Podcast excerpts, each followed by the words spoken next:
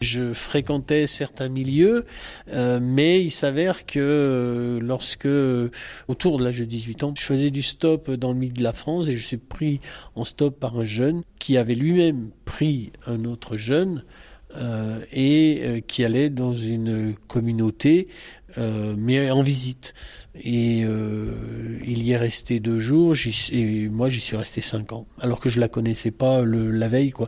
Et souvent je me dis, il aurait suffi que je fasse du stop un quart d'heure avant, dix minutes après, et je serais pas en train de vous parler là aujourd'hui. Et qu'est-ce qui a fait que vous êtes resté 5 ans alors que c'était pas du tout prévu que vous alliez à cet endroit? Oui. Alors d'abord, c'est vrai que j'avais pas d'objectif spécial dans la vie, si ce n'est ce que je viens de vous dire, de rentrer dans la clandestinité. Donc j'étais plutôt libre comme l'air en quelque sorte. Euh, et, euh, ben c'est parce que j'ai eu l'impression de tomber dans un endroit assez extraordinaire. Euh, et en particulier, moi j'étais très séduit par le fait que euh, il pratiquait la culture en agrobiologie avec des chevaux, ce qui était un peu un rêve euh, que j'avais dans ma tête. Et j'ai eu l'impression d'arriver dans une sorte de petit paradis sur terre.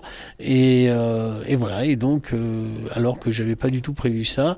Alors, bien sûr que je me suis posé la question de savoir si je, suis resté quelque temps, mais à un moment, je me demandais parce que je me disais quand même, euh, tu dois faire la révolution, donc tu dois rentrer dans la clandestinité, voilà. Et puis à un moment, je me suis dit non, il est bien plus important de s'engager dans des démarches d'amour et de bonté que dans la violence.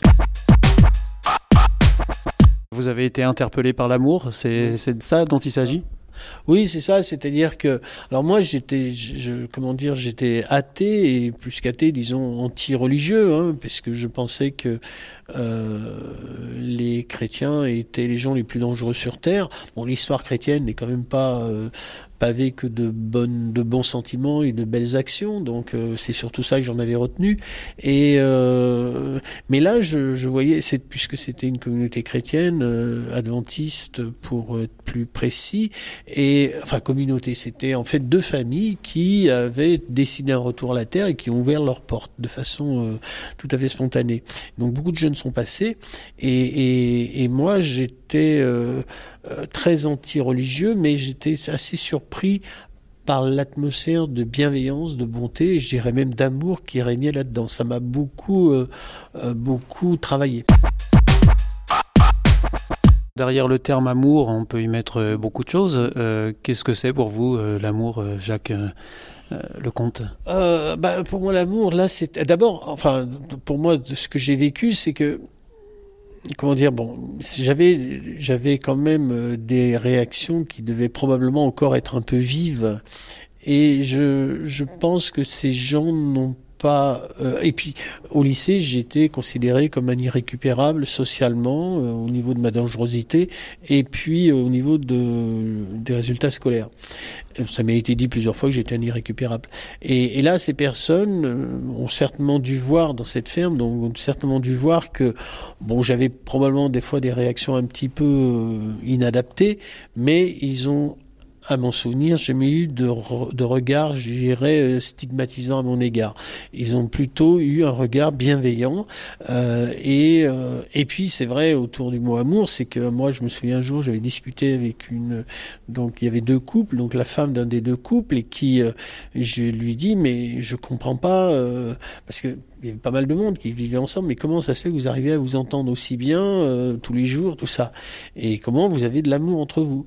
Et elle me dit, elle m'a dit, bah, c'est parce que tous les jours on étudie la Bible, on est croyant. Et je savais qu'ils étaient croyants, je savais qu'ils étudiaient la Bible, et j'avais peur qu'elle me, donne, qu'elle me donne cette réponse d'ailleurs. Et c'est la réponse qu'elle m'a donnée. Et alors ça a changé quelque chose, cette réponse pour vous?